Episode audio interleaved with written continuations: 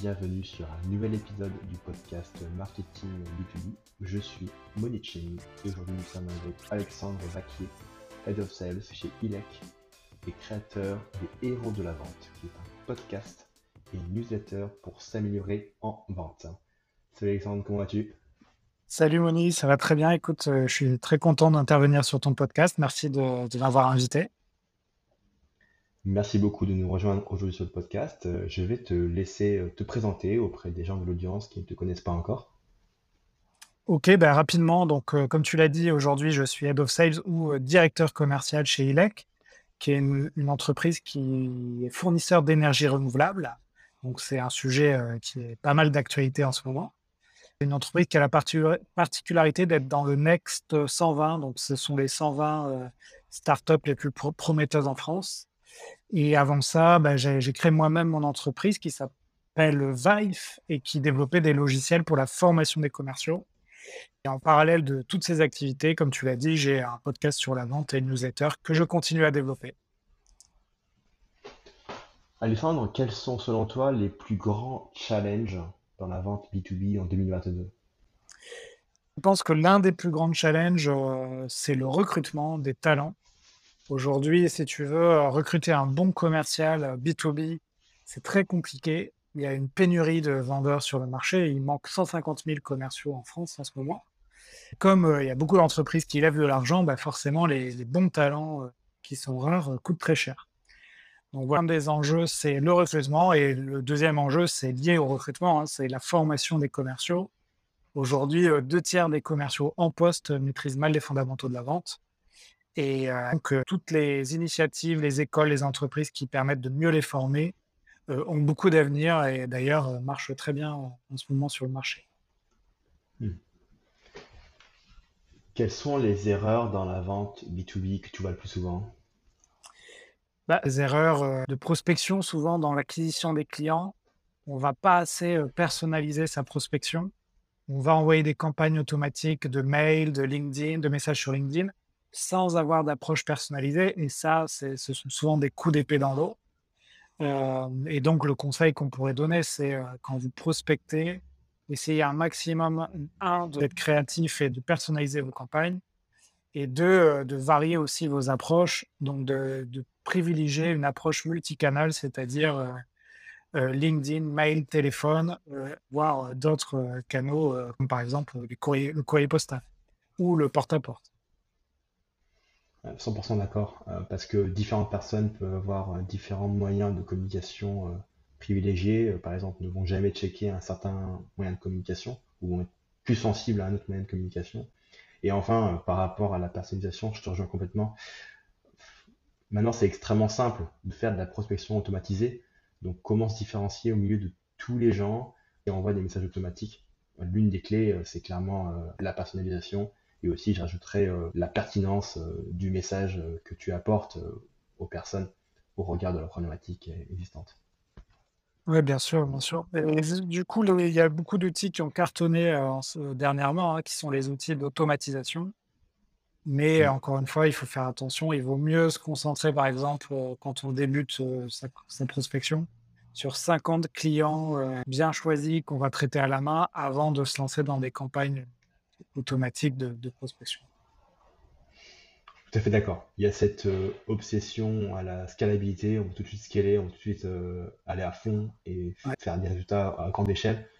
Va avoir démarré avec un, quelques pilotes. C'est un peu dommage. Ouais.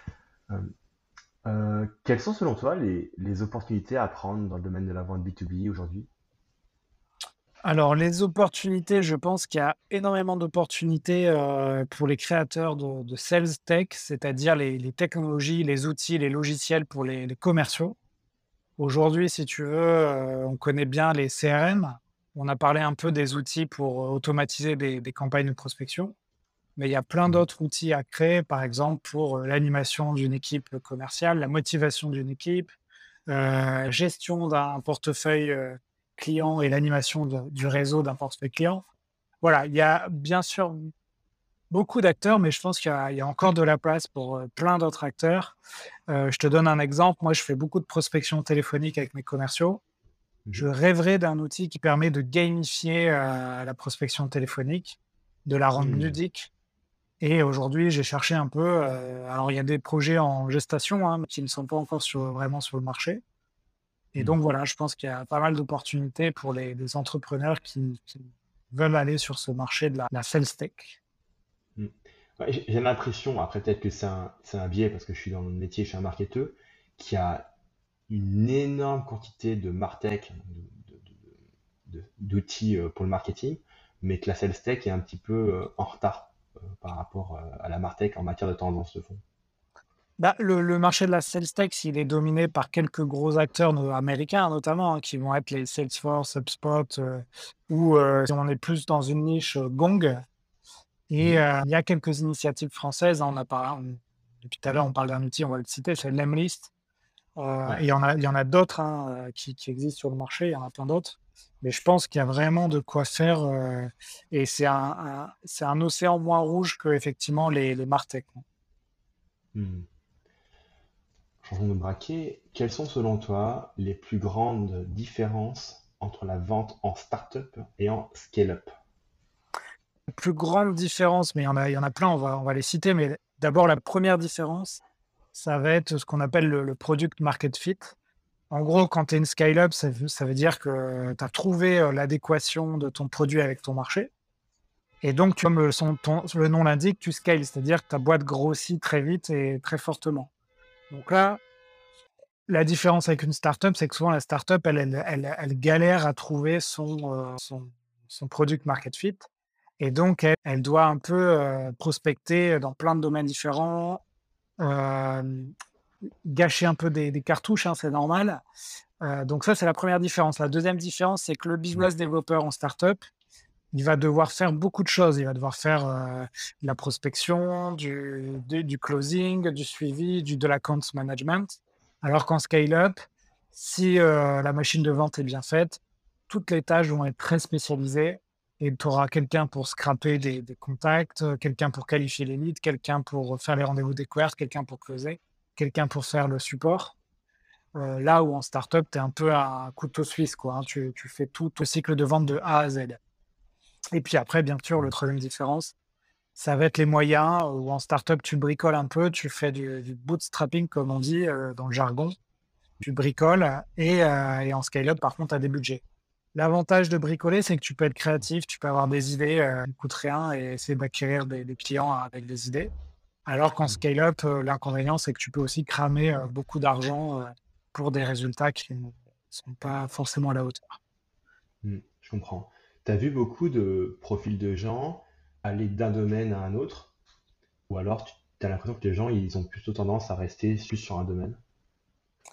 Bah, on a vu beaucoup. euh, déjà, tu as ceux qui ont réussi à, qui, qui ont commencé dans une startup et qui, ont, qui sont restés euh, dans la startup et devenus scale-up. Donc, Mhm. tu as souvent euh, ces gens-là. Moi, je- j'en ai interviewé quelques-uns. Donc, c'est un peu ce qu'ils appellent la, la core team, c'est l'équipe de base et qui sont restés. Et ça, c'est c'est super parce qu'ils ont vécu vraiment toutes les étapes de la croissance et ils sont capables finalement d'aller euh, dans une petite boîte qui commence à une grosse boîte qui est aujourd'hui euh, bien établie avec beaucoup de salariés. Euh, tu as ceux-là. Après, tu as ceux comme moi qui ont eu vécu l'expérience en startup et qui veulent découvrir l'expérience en scale-up. Et donc ça, j'invite les gens à le faire parce que forcément, tu apprends plein d'autres choses. Et par Mhm. contre, peut-être que le chemin inverse, c'est-à-dire tu as toujours connu la scale-up, l'entreprise en pleine croissance, et tu arrives dans une startup, là, ce chemin-là, il peut être compliqué parce que, euh, comme on le disait tout à l'heure, tu passes d'un environnement où les clients arrivent presque tout seuls et se closent facilement à un environnement où il faut aller chercher le client avec les dents. Donc, euh, je pense que c'est plus facile de passer du- d'une startup où tu faisais tout à une scale-up où ta tâche va être plus spécialisée que l'inverse. Ouais, je comprends. La dernière fois qu'on a parlé, tu avais mentionné ta méthode, le playbook de vente. Est-ce que tu pourrais aussi l'expliquer aux auditeurs? Bah, le playbook de vente, euh, en fait, c'est un guide. Euh, tu vas mettre euh, sur un fichier, donc ça peut être un fichier Word, ça peut être un Notion, ça dépend des, des outils que vous utilisez, un, Google Doc. Tu vas mettre un peu toutes les étapes de ton cycle de vente. Tu vas définir ton offre, quelle est ta mission, ta légitimité, quels sont tes clients, quels sont du coup tes personas, quelles sont tes cibles.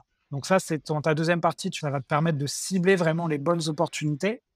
Mmh. Euh, l'idée, c'est de ne pas partir dans tous les sens. Tu as sans doute quelques clients types euh, que tu peux démarcher où ça va être plus facile pour toi de prospecter. Mmh. Ensuite, une fois que tu as ça, bah, tu vas exécuter, euh, structurer ta prospection. Donc là, dans ton playbook, mmh. tu vas mettre ta stratégie de prospection. Donc, est-ce que c'est une prospection téléphonique? Si oui, bah, tu vas mettre des scripts téléphoniques. Si c'est une prospection mail, tu vas mettre des templates de mail, etc. etc. Une fois que tu as fait ça, bah, il faut, pareil, dans ce playbook, expliquer comment tu vas faire un rendez-vous avec un client, donc comment tu vas faire la découverte client. Et donc là, tu peux mettre plein d'infos hein, pour tes commerciaux. L'idée, c'est vraiment de cadrer toutes les actions du commercial euh, pour qu'il n'improvise pas. Et mmh. donc, tu vas lui dire, bah, qu'est-ce que tu fais 48 euh, heures avant le rendez-vous Qu'est-ce que tu fais 24 heures Qu'est-ce que tu fais pendant le rendez-vous? Tu peux lui mettre des vidéos dans le playbook pour voir comment on fait un rendez-vous. Et ensuite, mmh. quelles sont les questions que tu vas poser? Et après, tu finis le playbook. Souvent, moi, je propose ensuite, une fois que tu as fait les rendez-vous, qu'est-ce qui se passe? Qu'est-ce que tu fais un rétro-planning avec ton client? Quel devis tu fais? Est-ce que tu, fais des relances? Combien de relances tu fais? Et tout ça, ça va te permettre de modéliser en ton cycle de vente et de finalement de savoir de A à Z où tu vas. Et tu auras tout sur un papier. Alors au début, tu vas te reposer beaucoup sur ce playbook. Puis au fur et à mesure, mmh. tu vas intégrer des choses, tu vas les apprendre par cœur et ce sera juste un support pour te rappeler les bonnes pratiques. Donc moi, je trouve que c'est un guide qui est important que tu sois en startup ou en scale-up pour tes équipes commerciales, euh, pour savoir où tu vas. Il y a ce stéréotype du commercial euh, qui a de la chat, du coup, qui, euh, qui va arriver à improviser, qui va, qui, va, sortir un peu les choses de sa manche. Et toi, au, contraire, tu, parles d'un processus qui a l'air très précis dans lequel on, ne laisse pas trop la part au hasard et qui permet certainement euh, d'avoir des meilleurs résultats au final. Oui, ah bah, c'est le commercial dont tu parles, on va dire, c'est l'image qu'ont 95% des gens qui, euh, qui ne connaissent pas forcément la profession. Mais aujourd'hui, le, le, commercial qui se base que sur sa chat, euh, il, y en, a encore, hein, mais c'est plutôt en voie de disparition. Aujourd'hui, si tu veux être un bon commercial alors moi, je connais beaucoup la tech ou le monde des startups, mais tout est de plus en plus processisé. Euh, tu as mmh. euh, des, objectifs qui vont être chiffrés, qui vont être revus chaque semaine, chaque mois. Euh, tu vas être jugé sur ces objectifs, tu vas avoir des, des, key results.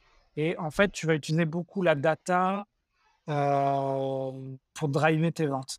Et, ça, ça facilite un peu le métier. Moi, j'ai connu hein, l'époque où tu te débrouillais un peu tout seul avec ton téléphone tu n'avais pas forcément de data et, et on perd un temps fou à, naviguer à vue. Hein. Donc, mmh. euh, que ce soit le playbook de vente, euh, les objectifs par euh, qui résulte ou KPI et les data, c'est des choses que tu mets en place quand tu veux construire une machine de vente très professionnelle et que tu n'as pas de temps à perdre. Et en général, que ce soit le monde des banques j'évolue, les startups ou les scale-up, tu n'as vraiment pas de temps à perdre. Mmh. Et une autre question, c'est par rapport à la prospection téléphonique. Bon, c'est vrai que c'est une méthode qui date quand même de très très très longtemps. Et, et je t'avoue que je suis encore, je suis un peu surpris que ça fonctionne encore. C'est vrai que tu peux demander, tu, tu reçois un appel d'un commercial de Free, euh, qui en, plus est souvent délocalisé. Hein. Pourquoi il continue à appeler alors que tu te dis, euh, tous les gens raccrochent au nez de ces pauvres personnes. Quoi? Ils continuent, c'est pas parce que c'est des, euh, des, des buses, hein. ils parce que ça marche, en fait, continue à marcher. Et en fait, le téléphone, ce qu'il faut vraiment euh, comprendre et ce qu'on peut dire à tes auditeurs, ça reste l'outil d'acquisition le moins cher. Alors, quand tu vas passer sans appel, tu vas passer euh, deux heures à passer sans appel. Mmh. Euh, statistiquement, c'est prouvé, tu vas avoir des rendez-vous. Alors, selon ton marché, selon que tu es bon, selon ton discours, mais tu vas avoir des rendez-vous. Ça peut être 5, ça peut être 10, etc. Alors qu'aujourd'hui, tu fais une campagne sur LinkedIn ou une campagne mail de 100 mails ou 100 LinkedIn, même si tu es un très bon copywriter, tu ne risques pas d'avoir les mêmes résultats que le téléphone. tu, vas mmh. peut-être avoir les mêmes résultats, mais avec beaucoup plus d'efforts. et, et, en fait, la prospection téléphonique, ça marche encore et toujours, et ça reste encore le canal d'acquisition euh, le moins cher et le plus rapide. Moi, je pense mmh. que je suis, je suis, vraiment partisan du multicanal, c'est-à-dire euh, euh, aller sur différents canaux d'acquisition, tester et puis euh, ne pas négliger l'un ou l'autre des, canaux d'acquisition. Ok. Qu'est-ce que le Sales Enablement et pourquoi, selon toi, c'est un sujet important aujourd'hui? Alors, Sales Enablement, euh, bon, c'est un sujet qui est arrivé il y a quelques années en France. Ça reste encore tr- très niche. hein. C'est vraiment pour spécialiser pour les, les boîtes B2B de la tech euh, qui sont euh, un peu dans les stratosphères, qui, qui veulent s'inspirer des Américains, où là-bas, c'est un métier, hein, le Sales Enablement. Quasiment euh, 60% des entreprises B2B de la tech ont quelqu'un qui s'occupe de ça. Alors, qu'est-ce que c'est le Sales Enablement? En gros, c'est euh, c'est plusieurs choses. C'est à la fois faire le lien entre le marketing et la vente dans une entreprise, c'est-à-dire donner les outils et les ressources marketing aux vendeurs de l'entreprise pour qu'ils performent, c'est-à-dire euh, par exemple, euh, tu vas donner un cas d'usage très précis pour le rendez-vous d'un vendeur avec son client qu'il va pouvoir utiliser. Donc ça peut être par exemple un, un PowerPoint qui est personnalisé sur son client et le vendeur, lui, aura juste à dérouler. Ça, c'est du sales enablement mais c'est aussi le sales enablement, euh, le training, la formation continue des commerciaux. C'est permettre à tes commerciaux de performer en faisant des coachings sur tes rendez-vous, c'est-à-dire écouter tes rendez-vous, euh, les analyser et te coacher. Et enfin, ça va être aussi les outils, ce qu'on appelle beaucoup en France euh, et aux États-Unis aussi, les sales ops. Donc les outils, euh, c'est comment mettre en place les outils qui vont qui vont t'aider à performer. Donc on connaît aujourd'hui le CRM, mais il y a plein d'autres outils qui vont se créer. Il y a notamment des outils spécifiques au, au sales enablement qui vont aider euh, en fait le commercial à performer. Donc, en Mhm. gros, pour résumer, c'est euh, la formation, les outils et le lien avec le marketing. C'est euh, des supports de vente, on pourrait traduire ça comme ça. C'est le sub, c'est un peu moins sexy. Euh, il faut- on peut aussi résumer que c'est un mot qui est aujourd'hui très utilisé aux États-Unis, pas trop encore en France. On- moi, je pensais que ça allait, ça allait euh, devenir un peu comme le, le social selling euh, qui marche bien sur LinkedIn aujourd'hui et qui est bien démocratisé, mais j'ai l'impression que ça met beaucoup plus de temps à se démocratiser en France. Euh, et c'est dommage, mais bon, j'ai vu quelques offres d'emploi passer sur le Sales Enablement, donc je pense qu'il y a des entreprises qui s'y mettent. Mm. Euh, Ouais, c'est vrai qu'il y a des phasages euh, souvent très importants entre les US et la France. Je l'ai vu en marketing de façon très marquée et, et là maintenant je le vois aussi en vente, du coup c'est marrant. Ouais, c'est toujours euh, il y a un peu 10 ans d'écart, euh, que ce soit sur le marketing, la vente, voire même sur d'autres sujets, hein, le cinéma, euh, enfin, sur plein de choses. Ouais, carrément. Tu me parles de cinéma, du coup, est-ce qu'il y a un livre que tu adores? Alors, sur le sujet de la vente, on adore un bouquin qui est malheureusement pas traduit en français, qui s'appelle From Impossible to Inevitable. Je le cite beaucoup. C'est un peu le- la, la Bible de la vente dans la Silicon Valley. Donc, c'est Mhm. par euh, Jason Lemkin et Aaron Ross, ces deux auteurs américains qui sont spécialisés dans la vente SaaS B2B. Et en fait, ce livre, il est, il est très facile à lire, hein, en- même en anglais. Il te donne un peu les sept règles d'or qui permettent à des boîtes comme Salesforce, Airbnb, de, Spot de performer, quoi. Euh, je dis Airbnb, mais non, c'est pas vrai, c'est B2B, donc c'est Airbnb, c'est un, c'est un autre bouquin, mais, mais en tout cas, il se base sur euh, les, les machines de vente que sont les Salesforce et autres euh, HubSpot. Mm. Donc ça, je vous invite, si vous voulez vraiment progresser en vente, euh, à lire ce livre. Et si vous ne voulez pas le lire parce que c'est trop compliqué en anglais, moi, j'ai fait des résumés sur ma newsletter, les chroniques de la vente. Euh, donc, je fais des résumés de ce bouquin, soit assez souvent. Euh, donc, vous pouvez les retrouver. Je mettrai le lien sur le descriptif du podcast. Ouais. Est-ce qu'il y a une ressource en vente, euh, hormis les livres, que tu conseilles de suivre? Ouais, bah, les ressources, il y en a vraiment beaucoup. Alors, toujours sur euh, cette histoire de euh, le 2, le bouquin dont je t'ai cité, bah, il y a le blog de l'auteur, il y a même une chaîne YouTube. Donc, sa boîte s'appelle comment, S-A-A-S-T-R. Donc, il fait des vidéos YouTube. C'est vraiment spécifique à la vente B2B des, logiciels, mais c'est très intéressant. Tu as le blog Winning by Design. Donc, là aussi, tout est en anglais. Donc, ça, c'est une boîte euh, qui s'est développée aux États-Unis, mais c'est une boîte hollandaise. Et alors, eux, ils ont, leur spécialité, c'est d'expliquer comment spécialiser tes ressources de ton équipe commerciale. Et très intéressant, ils ont aussi des bouquins que tu peux, vous pouvez acheter. Donc ça, c'est plus les ressources anglaises. Après, les ressources françaises, bon, bah là, je vous inviterai peut-être à, regarder euh, les podcasts. Donc, bon, il y a le mien, les héros de la vente. Et puis, il y en a plusieurs qui, existent, qui sont pas mal. Le podcast Doc2, par exemple, qui est, sympa, Vive la vente. Euh, tu as les copains de The Sales Games d'Elric Legoire, euh, Dreamcatcher Sales. Enfin voilà, c'est, il y a pas mal de podcasts aujourd'hui qui existent sur la vente, ce qui n'était pas le cas il y a trois ans, quand j'ai lancé le mien. Et, euh, et, après, en termes de ressources, les ressources américaines sont quand même euh, d'un niveau assez fort. Ok. Et pour terminer, si tu devais donner un conseil à toi-même il y a un an pour devenir meilleur en vente, ce serait quoi? Bah, je, je me l'appliquais à moi-même, mais je continue. Hein. C'est de, de, d'écouter des appels euh, en permanence, de, des rendez-vous, de réécouter soit ses rendez-vous, soit les rendez-vous de ses collègues. Euh, donc je me l'appliquais hein, déjà, mais là je le fais beaucoup plus cette année avec chez mmh. ILEC parce que je manage une dizaine de commerciaux. Euh, là où avant dans ma boîte j'en avais que deux des commerciaux, donc là je, je, le fais vraiment de manière un peu plus industrielle. Et en fait ça te fait progresser, hein, que ce soit toi, toi ton auto-évaluation ou l'évaluation d'autres personnes, ça te fait progresser. Hmm. je pense que c'est une excellente chose. Merci beaucoup, euh, Alexandre, d'avoir apporté tous ces insights. Ça se passe comment euh, si les gens euh, veulent en savoir plus sur toi? Alors, vous allez sur le site euh, et là, vous aurez accès à la newsletter, aux épisodes du podcast. Vous pouvez même prendre un rendez-vous avec moi. Et vous trouverez aussi le playbook de vente si vous voulez créer votre playbook et aussi le guide de la prospection téléphonique en, en livre blanc, en e-book, en téléchargement. Euh, je vous invite à, consulter vente.com Super, merci beaucoup Alexandre, à bientôt. Merci Moni.